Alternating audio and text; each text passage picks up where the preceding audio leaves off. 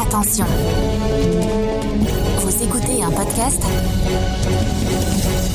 audioactif. Si Buzz l'éclair raconte une blague à Tolstoy, est-ce que Tolstoy rit Avec quoi attaque un champignon pirate Avec des bolets de canon Kayak, ça fait quoi à l'envers Glou glou glou glou. J'arrête là. Vous écoutez One Shot First, le podcast qui tire ses recommandations de comics en premier. Dans cette émission, on va parler d'épisodes uniques qui soient mythiques ou méconnus, adorés ou détestés, et essayer d'expliquer pourquoi ils sont importants dans l'industrie du comics.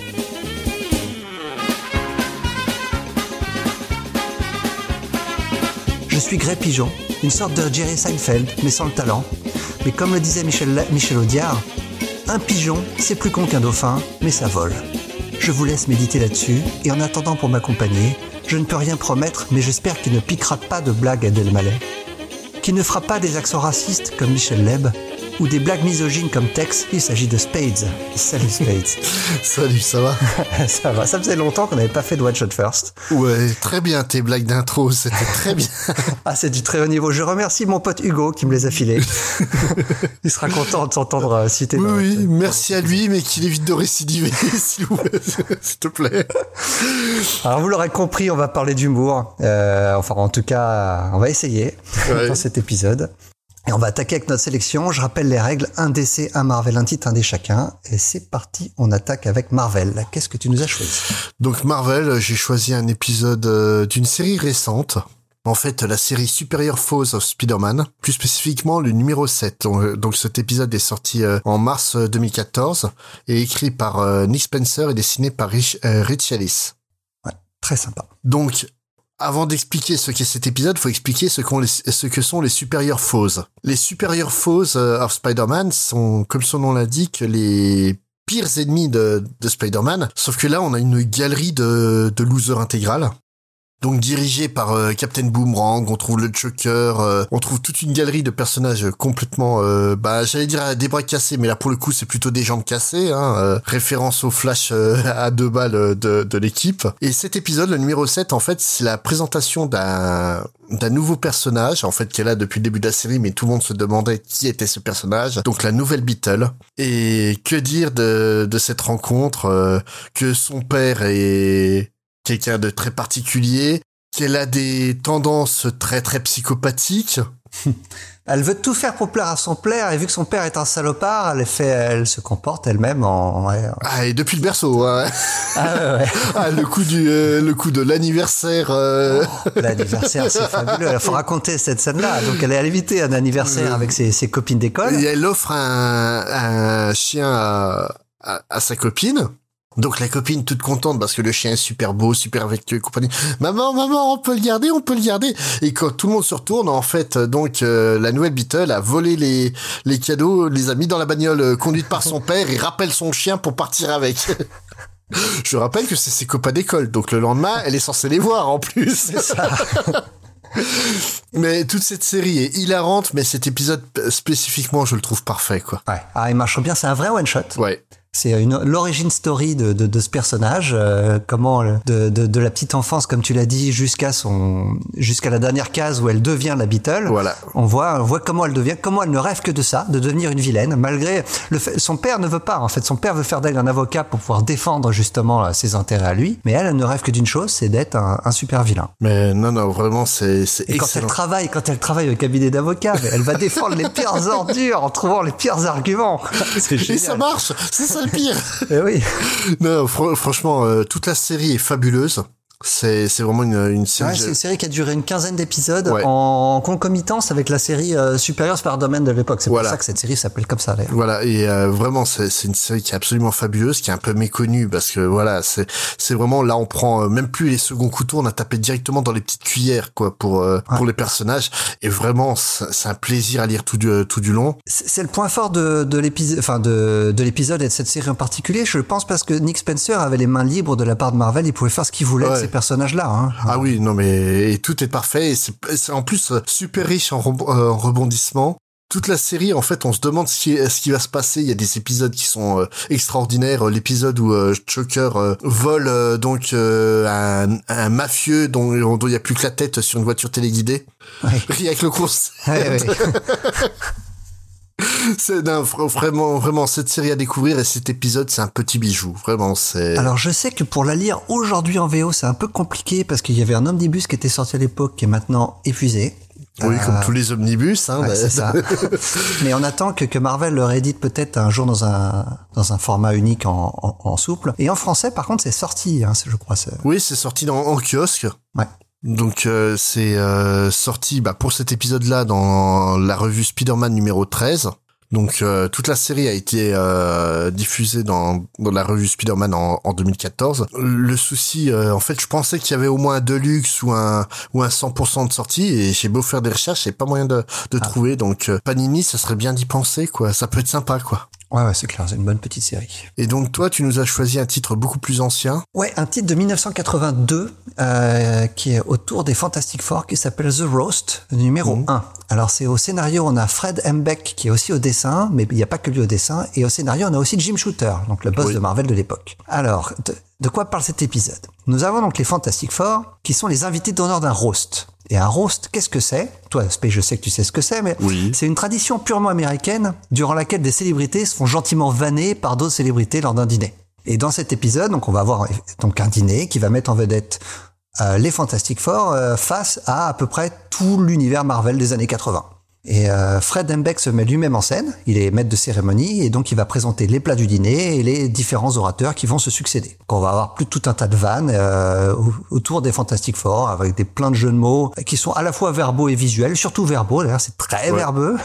Très très, limite trop. Et il y a une petite histoire autour de ça aussi, c'est qu'il y a un méchant mystérieux qui semble envoyer des plats mortels aux, aux quatre fantastiques. Euh, et bien sûr, qui échoue à chaque fois, quasiment. Ouais, c'est ça. Et donc on pense tous que c'est le Docteur Doom, mais non, ce n'est pas lui. Et on va découvrir à la fin qui est le vrai coupable. Et le dîner sera sauvé, enfin, presque. Alors qu'est-ce que ça vaut ce Fantastic Four Roast numéro 1 avant d'en dire du mal, je vais dire les, les, qualités que, que, je trouve à ce titre. Déjà, c'est un comics très méta, mmh. qui est assez rare, assez rare à l'époque. Euh, on avait, par exemple, dans les séries What If, on avait le Watcher qui s'adresse au lecteur. Là, c'est tout l'épisode s'adresse au lecteur, en fait. C'est vraiment un épisode qui s'adresse aux fans de l'univers Marvel de l'époque. Et ce, euh, dès, dès, la cover, on a beaucoup de personnages charismatiques dessinés avec humour.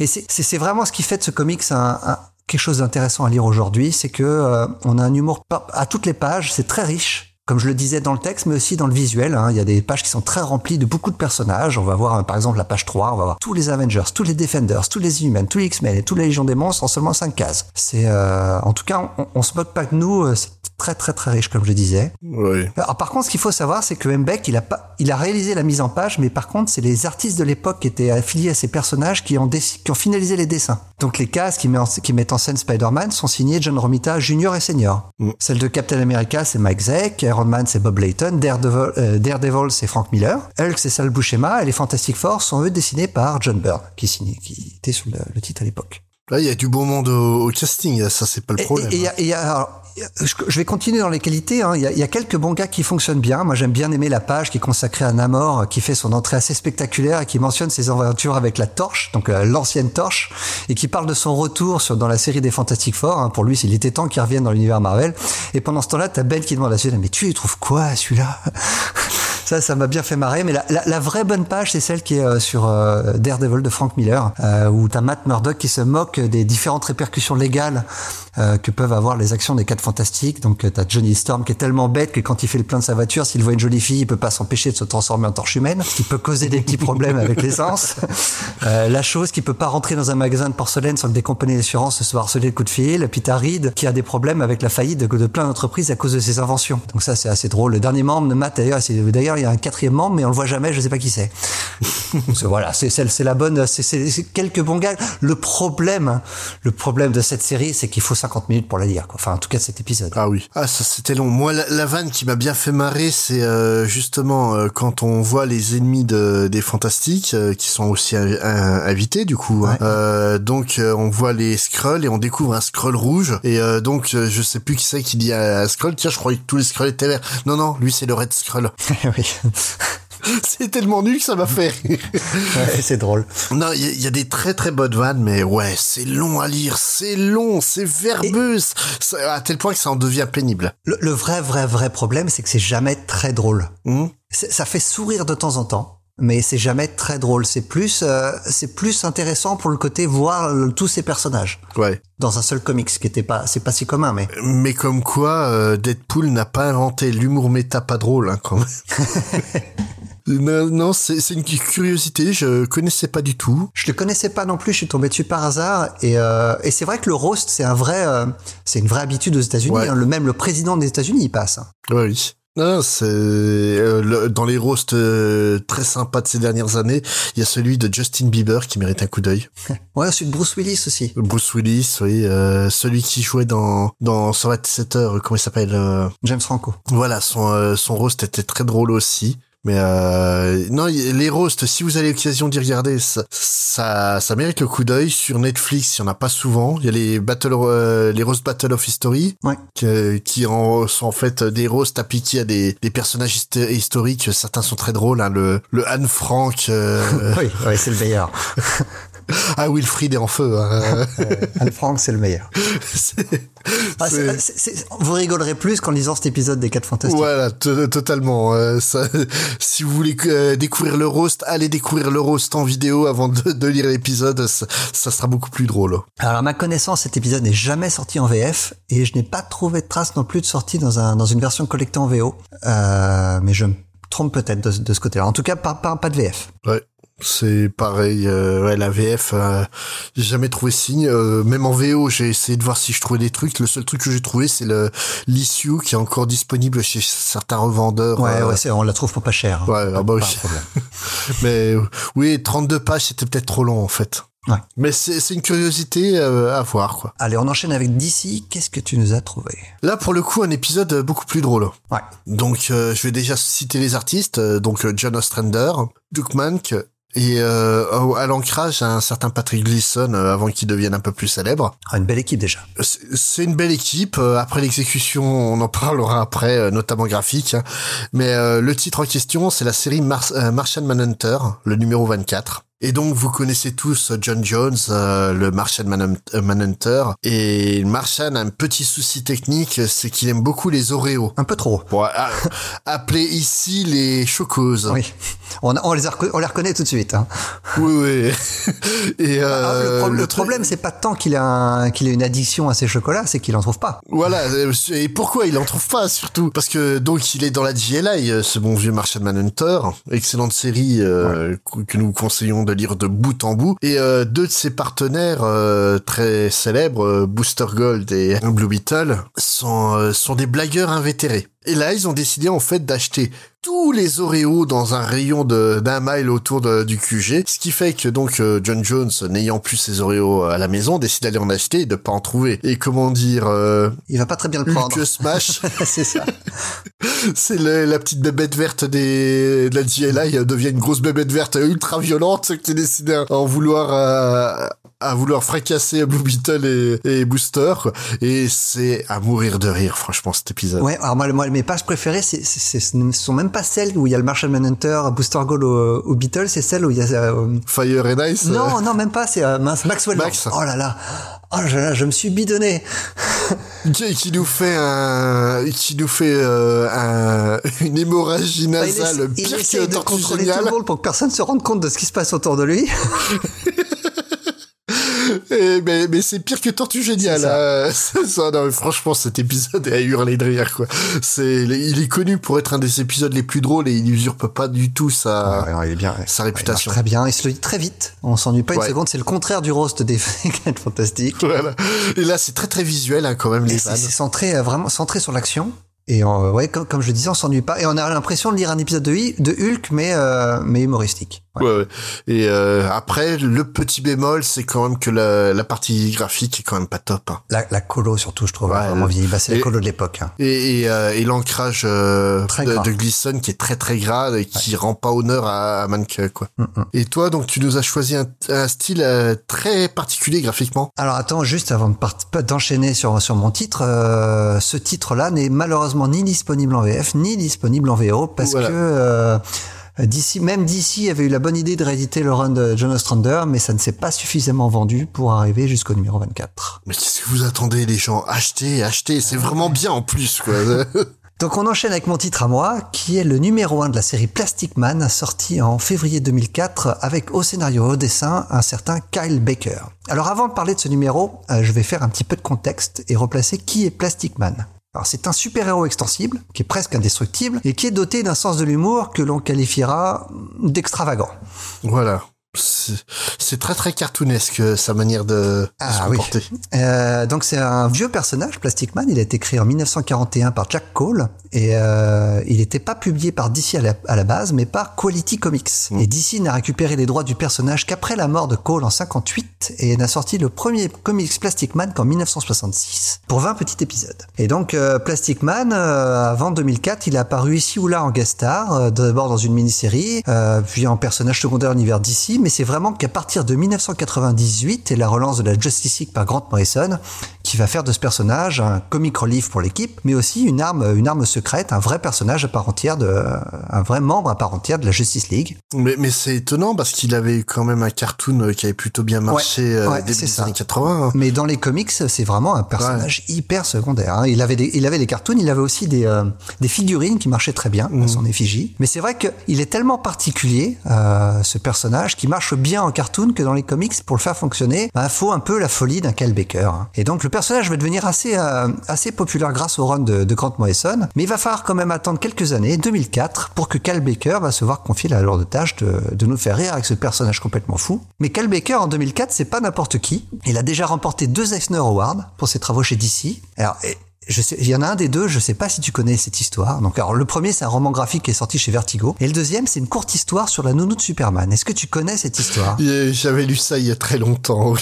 Mais alors, c'est une histoire qui est vraiment sympa, hein, qui était sortie dans un numéro euh, géant consacré à des Elseworlds. Ouais. Sauf que ce numéro n'est jamais sorti aux États-Unis. Ah, ça je savais pas, tu vois. Ah, euh, alors cette histoire elle mérite presque qu'on en parle un jour parce qu'à l'époque Paul Levitz, qui était président de DC Comics, Ouais. il- quand il a lu cette mini-histoire, il a trouvé absolument impossible qu'on représente le nourrisson Clark Kent. Tant et si bien que la plupart des copies qui étaient destinées donc au marché américain ont été rappelées et détruites. Et donc ce numéro n'est sorti qu'en Europe. Et on estime aujourd'hui qu'il y en a qu'environ entre 700 et 2000 copies qui ont été vendues. Sauf ça, ce qui veut dire que si vous voulez le lire aujourd'hui, ce numéro, faut s'accrocher parce Ça que doit valoir euh, le. il vaut une petite ouais, ça doit valoir le, la peau du cul, ce, ce titre-là, quoi. Ouais, ouais, ouais. Bon, alors on va revenir à Plastic Man. Euh, je, parle de, ce numéro de l'histoire sur la de Superman parce qu'en fait, tout le style graphique de Cal Baker est déjà là. Tous ces glags, c'est un numéro entièrement visuel, exactement ce qu'il va faire après sur Plastic Man. Alors, Plastic Man, ça parle de quoi?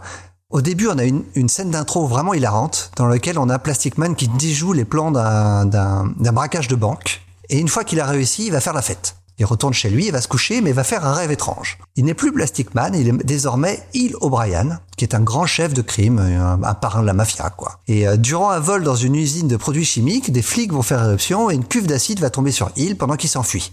Il, s'évanouit et se réveille dans un monastère et découvre que son corps est devenu extensible comme s'il s'agissait d'une sorte de plastique. Euh, donc Plastic Man se réveille alors et par un coup de téléphone de la police, il se rend sur une zone de crime. Quelqu'un a été tué devant le palais de justice et la police a besoin de l'aide de Plastic Man. Et c'est grâce au sidekick de Plastic Man qui va tomber sur un portefeuille qui appartient à nul autre qu'à Hill O'Ryan, donc le pendant euh, démoniaque de, de Plastic Man. Voilà, alors c'est L'histoire en elle-même, elle est pas, elle est pas folle. C'est euh, tout, tout, tout ce que j'ai raconté là, ça va faire l'objet du, du premier arc autour de la série. Hein. Donc, euh, il est recherché pour meurtre et Plastic Man il va prouver son innocence. Donc, c'est c'est pas fou. C'est l'intrigue est assez mince. C'est en fait un prétexte pour une série de gags très visuels. Hein. Plasti- la série Plastic Man de Cal Baker, on a l'impression de regarder un épisode de Tom et Jerry. hein. Ouais, euh, graphiquement, en fait, ça me fait penser aux séries euh, de Nickelodeon, euh, la chaîne. euh, Ouais. C'est Ouais, un style très Powerpuff Girl euh, ou euh, le laboratoire de Dexter. C'est un peu perturbant. Tout à fait. Ah, Ça fait bizarre au début, mais une fois qu'on s'y fait, c'est vrai que Ouais, une fois qu'on comprend euh, où veut nous emmener euh, Kyle Baker, euh, on adopte euh, tout de suite le style, quoi. Ouais. C'est vrai que c'est un, rendu visuel très euh, animation de cette époque-là. Qui euh, ah, et d'ailleurs, Cal Baker a travaillé dans l'animation, hein, donc c'est pas c'est pas pour rien. La série a rencontré un énorme succès critique. Elle a rempli Eisner sur Eisner, Mm. mais euh, pas trop public. Elle a pas duré très très longtemps, une vingtaine d'épisodes et elle, elle a dû s'arrêter. C'est- C'est c'est vraiment un comics à, Ah non, euh, ça vaut le coup d'œil. Hein. C'est non non, c'est la, la série la série, je l'ai lu à l'époque, euh, elle était euh, très très bien. L'épisode, euh, bah là le problème c'est vraiment qu'il initie euh, toute la série et il pose en fait les jalons. C'est ça. Mais mais ouais, le- Et il fait le lien avec le personnage de base, Ouais. donc en revenant sur Hill O'Brien, qui, qui va disparaître euh, en fait de la série après. Et après, euh, Plastic Man va devenir son propre personnage et, euh, et va se faire son propre euh, son propre cast de sidekick. Ouais. Là, là, on a, on, on sent encore vraiment la, on sent vraiment la série des années 50 en fait. oui c'est c'est ça, ou plutôt même carrément le le, le cartoon euh, qui était de Hanna Barbera, il me semble. Euh, Il y a une petite patte Hanna Barbera quand même qui reste et qui va essayer d'éliminer au fur et à mesure. Notamment le, le sidekick euh, Woozy, euh, Ouais, ouais, qui est, euh, ouais, qui est très le copain idiot à la à la Sammy quoi en fait. c'est ça. Euh, moi, pour moi, cette série, alors pas tant cet épisode, mais cette série en global, c'est un énorme coup de cœur de lecture parce que D- DC l'a ressorti dans une très belle édition euh, euh, l'année dernière. Donc, je recommande vraiment. Elle n'est pas pas donnée, mais ça vaut vraiment le coup. Par contre, en VF, ça n'est jamais sorti. Forcément, mais c'est c'est triste hein, parce que c'est vraiment un excellent titre euh, et Kyle Baker euh, mérite de, de voir ses titres publiés parce que c'est un excellent auteur. Ouais, ouais, tout à fait. Mais après oui, je, je comprends que le style puisse euh, rebuter plus d'un, Assez déroutant. mais euh, mais voilà, là c'est en fait un style particulier, c'est pas un style loupé euh, comme pouvait l'être euh, l'ancrage et, et la colo de du Martian Manhunter quoi. C'est c'est vraiment un, un style volontairement dans ce euh, comme ça quoi. Et euh, et l'intro fait vraiment penser à un cartoon. Ah oui, tout à fait. Ouais. Ouais, mais ça, ça marche bien. Il y a vraiment Ouais. beaucoup de très bons gags visuels. Là, là, pour le coup, c'est très, très, très visuel. Mais il y a même des trucs euh, qu'il arrive à faire euh, à la fois rire et, et euh, qu'on trouve un peu pathétique, notamment bah, la, la, la soirée euh, qu'il organise euh, chez lui avec euh, deux charmantes demoiselles, où au final il finit sur le, le bord du toit pendant que, que sa jambe euh, accueille, euh, enfin euh, laisse les filles partir. C'est ça, ouais. ouais tu- tu- Ça a l'air bizarre hein, quand je le dis, mais ça est encore plus bizarre quand C'est ça un, c'est un peu un personnage à la BoJack Horseman en fait. C'est un, un personnage en apparence qui fait toujours la fête, qui est toujours, euh, mais en fait qui est vide à l'intérieur. Et la série justement va va développer ce côté-là et il va rencontrer l'amitié, il va rencontrer l'amour. euh, c'est euh, c'est une série qui est émouvante aussi en plus d'être drôle. Hmm. Vraiment un très très gros coup de cœur. C'est peut-être l'un des meilleurs qu'on ait lu euh, pour cette émission. Ah ouais, avec le Superior Foes, ouais. Ouais. Ouais, ouais. Là, on part euh, vraiment dans le problématique. Bah, on va finir avec l'un D, ouais. Donc là, tu nous as choisi un titre très particulier. Bah en fait, euh, j'avais envie de le tester, c'était l'occasion. Est-ce que je regrette? Non, parce que c'était un truc à essayer quand même. Mais euh, est-ce que c'est drôle? Tu sais que tu m'as fait économiser des sous parce que j'ai longtemps euh, considéré, euh, parce que euh, le titre dont tu vas parler est ressorti l'an dernier en omnibus et je me suis longtemps demandé si je devais le prendre ou pas. Maintenant, je sais que je vais pas le prendre. Voilà. Et le pire, c'est c'est qu'on euh, ni toi ni moi ne sommes très fans des adaptations de comics et que l'adaptation de ce de cet univers de comics c'est quand même l'une des meilleures euh, l'un des meilleurs films de super-héros pour nous deux quand même. Ouais, ouais, ouais. Alors, tu sais quoi là Donc le, le film que j'ai, euh, le, le titre que j'ai choisi, c'est donc euh, Flaming Carrot, le numéro 1. Donc qui en fait n'est pas du tout le, le numéro 1, puisque c'est Flaming Carrot, c'est un personnage qui est né euh, en backup dans un, dans une revue euh, en 79, mais là c'est la première fois qu'il va avoir sa propre série en 1984, et c'est donc écrit et dessiné par, par Bob Burden. Donc The Flaming Carrot, c'est qui? Bah, c'est un type euh, qui se déguise tête de carotte. qui se déguise avec une tête de carotte avec une petite flamme au bout. Voilà. Voilà.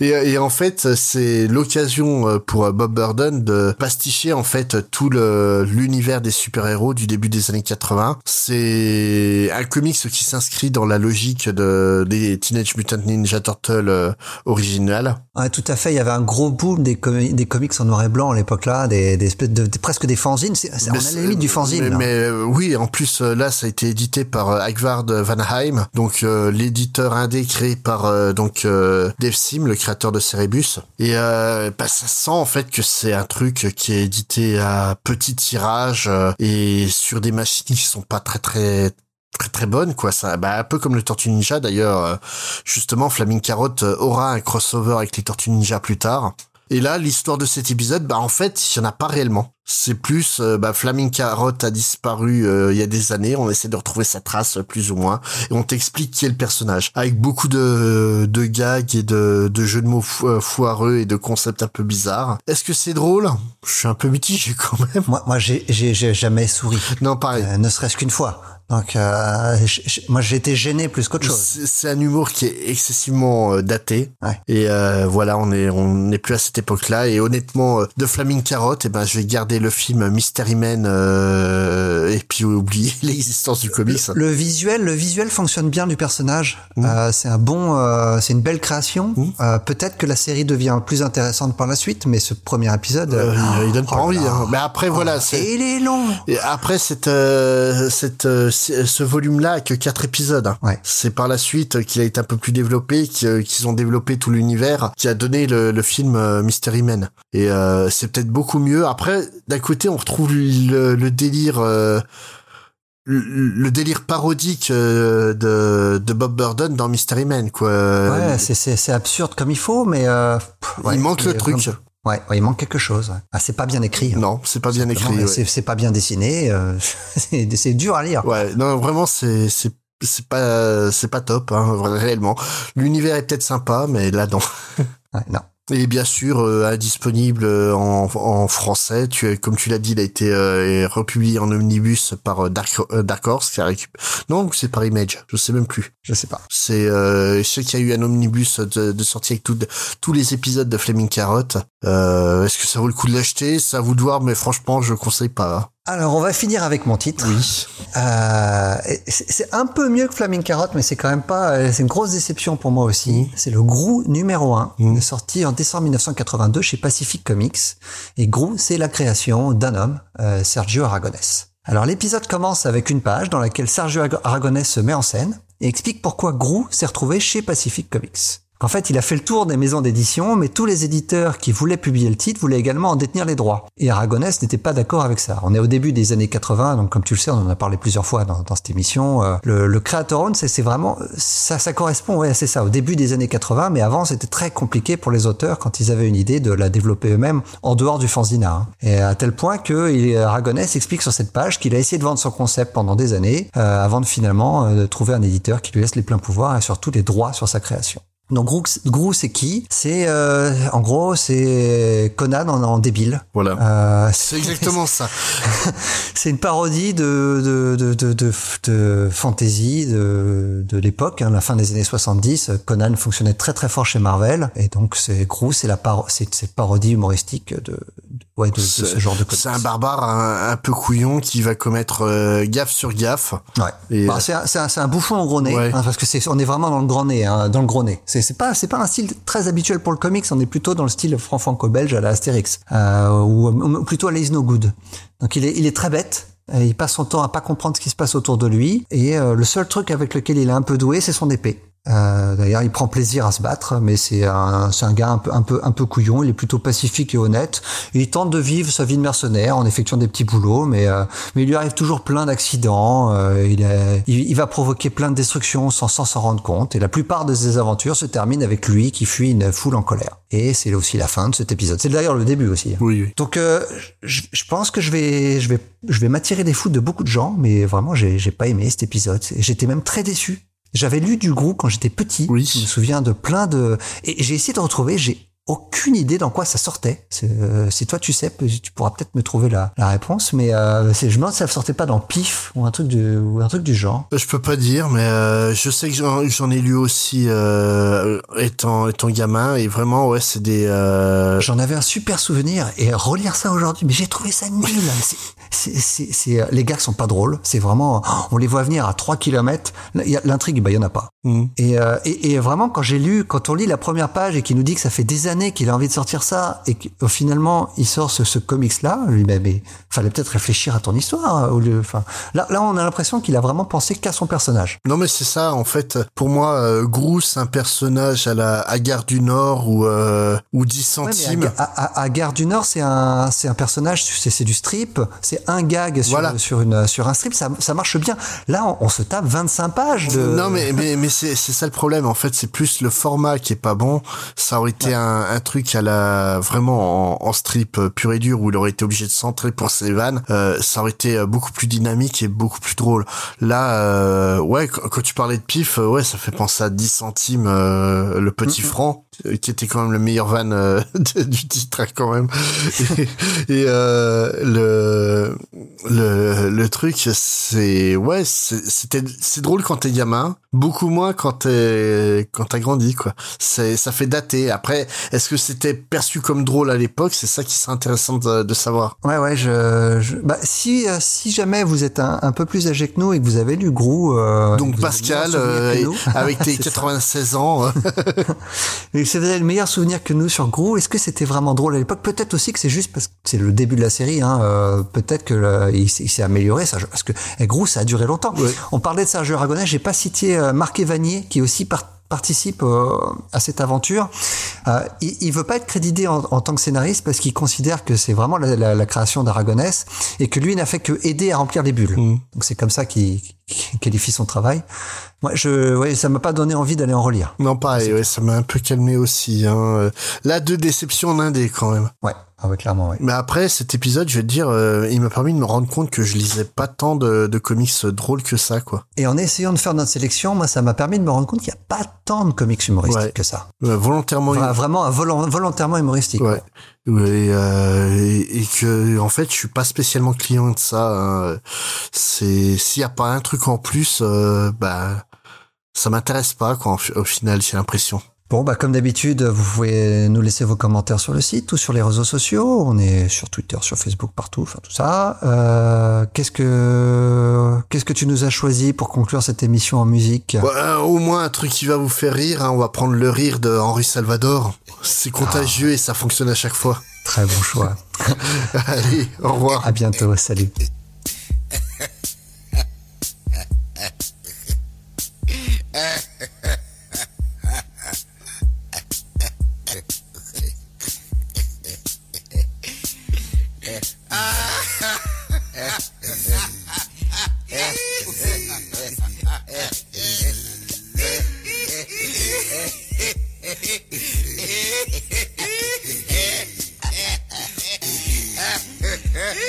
Yeah.